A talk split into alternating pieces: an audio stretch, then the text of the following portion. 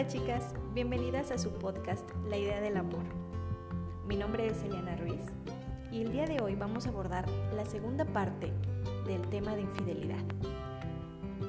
El día de hoy les voy a mostrar cómo pueden superar una infidelidad en dos ocasiones. Cuando decides quedarte con tu pareja y cuando decides irte. Bien, vamos a poner este escenario. Tu pareja te engañó, te fue infiel y tienes la maravillosa oportunidad de elegir si te quedas o te vas. Te pido que la decisión que tomes sea 100% basada en ti y en lo que tú deseas, en lo que tú ofreces. Es decir, si sabes que de plano dices tener la intención de superarlo, pero solo es por mientras, para luego castigar a tu pareja y descargar todo tu enojo sobre ella, pues entonces realmente no tienes ni la más mínima intención de hacerlo.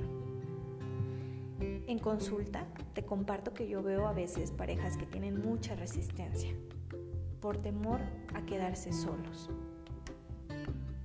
Entonces es algo que tienes que plantearte bien. La soledad no es mala. Y yo se los digo de esta manera, la soledad es la relación que tienes contigo misma. Si en algún momento tú sientes ese temor de estar sola, es por esa relación que tienes hacia ti, hacia cómo te ves, si te gusta estar contigo o no. Pero ese es otro tema.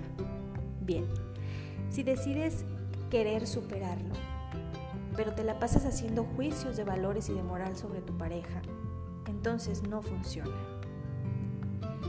Si lo que quieres es que funcione, para que entonces decidas quedarte, debes de ser consciente que a partir de ese momento en que lo decides, harás un nuevo compromiso, en donde estarás dispuesta y segura de querer reconstruir la relación con tu pareja. Y obvio, también él tiene que querer, porque si no quiere tampoco va a funcionar. Tiene que salir de él. No se trata ni de rogar, ni de insistir, ni adjudicarte la culpa completa, porque realmente no es así. Si los dos coinciden en esta parte de que quieren salvar su relación, que quieren reconstruirla y quedarse en, en ella, entonces sí va a funcionar. Siempre y cuando puedas responderte las siguientes preguntas que te voy a hacer.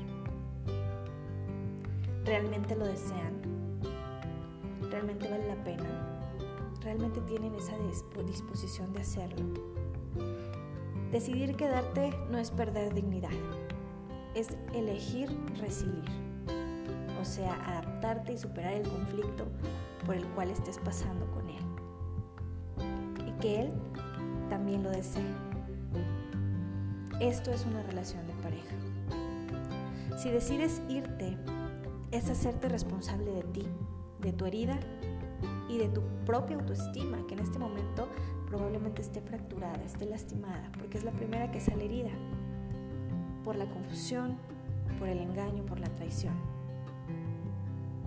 Bien, como decides si te quedas o te vas. Primero tienes que pensar, como te lo dije, ¿vale la pena? ¿Neta si quiero estar con él? ¿Se puede salvar? ¿Tenemos ambos la disposición? ¿Puedo con esta situación?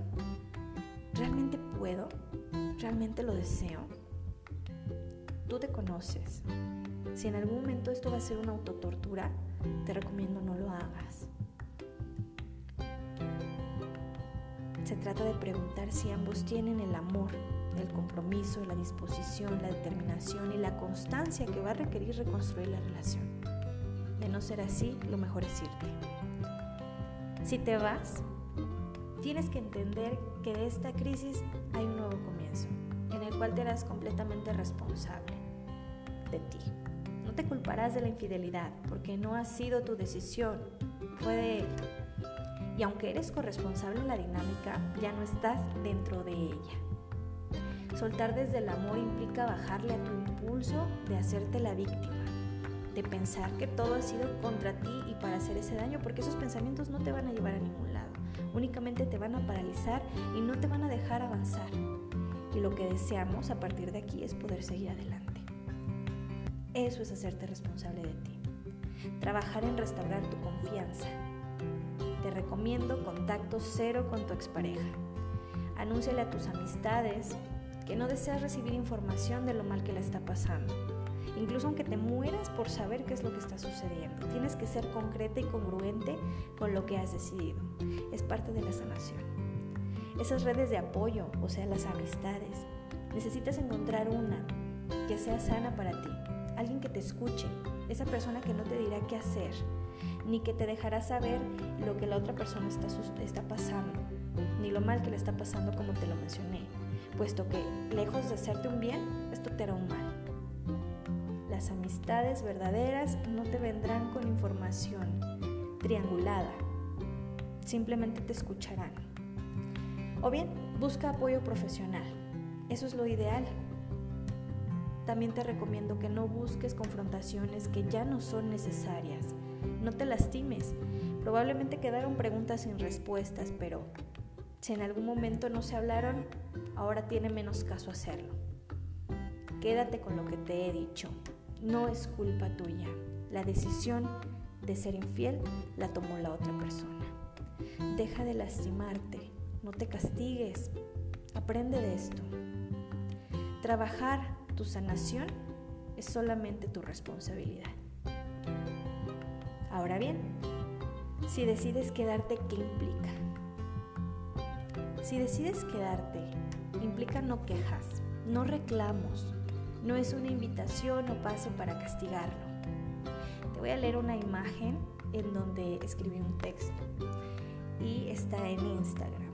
Dice así, si decides perdonar una infidelidad, asegúrate de ser lo suficientemente madura y consciente de que quien te ha engañado no te debe nada. No le estás perdonando la vida y sobre todo que ese perdón no es un pase o ticket para estarlo torturando o castigarlo cada vez que no puedes con el dolor de los recuerdos. Me encantó. No puede estar más explícita esta parte donde yo les comento que no es necesario castigarlo, porque entonces empezamos a amar ansiosamente y necesitamos hacerlo sentir mal para nosotros sentirnos un poquito bien. Y al final te castigas y al final duele y te sientes culpable de hacerlo. Entonces esto no es necesario. Tenemos que bajarle la emoción, que no nos coma, Sabes que vas a tener que hablar largo y tendido con tu, con tu pareja de lo que sucedió. Él tendrá que aclararte las dudas que tú tengas. Solo lo necesario. Hay información que no es necesaria saber. Hay información que tú sabes que le va a doler a la pareja o que tú sabes que te va a doler y que no es necesario preguntar. Después de que tú controles esta emoción, podrás hablar desde la razón. Y esto también es hacerte responsable, no de su equivocación, ni de su decisión de engañar, sino de la dinámica, de qué falló, porque esa dinámica es de ambos. Y entonces tienen que empezar esa reconstrucción, esa sanación de la dinámica de la relación. Encuentren esa determinación de resolverlo, que él resuelva y se haga responsable de lo que ha hecho. No nulifiquen los sentimientos de ambos. Es momento de poner atención en ello harás tu primer acto de confianza también. Y me podrás decir, pero ¿cómo lo voy a hacer si ya perdí toda la confianza en esta persona? Y sí, pero de eso se trata el reconstruir, en volver a confiar. Permítele hacer a él su trabajo. ¿Qué quiere decir? Como terminar de manera definitiva la relación con la persona con la que te engañó, en caso de que esté como que todavía volando esta situación. Él va a tener que terminar completamente. Y ahí es donde se va a dar ese primer acto de reconstruir la confianza. Yo sé que habrán pensamientos de suposición, pensamientos catastróficos que te van a estar rumiando, pero ahí es donde viene el segundo acto, autocontrol y objetividad. Porque son dos personas maduras queriendo reconstruirse. Hay que confiar en ello, en la decisión, hay que darle ese valor que ustedes le están dando a esa decisión les recomiendo buscar alternativas profesionales. Qué mejor que alguien que les pueda guiar a renovar su dinámica de pareja, que les apoye, que los contenga. Y sobre todo tener en mente que esto es de dos, que no basta el amor, que se necesita mucho trabajo y responsabilidad de ambos. Cuidado al otro, acto de servicio, autocuidado, colaboración en la salud mental de la persona que amas. Cada relación es diferente. Cada situación necesita un apoyo especial y dedicado a ustedes como pareja. Busquen apoyo hasta encontrar el adecuado. Eso es tener disposición. Hacerse cargo de su poder de decidir. No cederlo y sobre todo ser responsables. Gracias por haber llegado hasta aquí. Espero esto te pueda servir. Si tú piensas que esto también le puede servir a alguien más, por favor compártelo. Para mí es muy importante tu opinión. Si deseas comunicarte conmigo, por favor escríbeme a mi Instagram o a Facebook. Me encuentras en la idea del amor, arroba Lida by Eli Ruiz. Te deseo un buen día, te mando un abrazo largo y nos vemos pronto.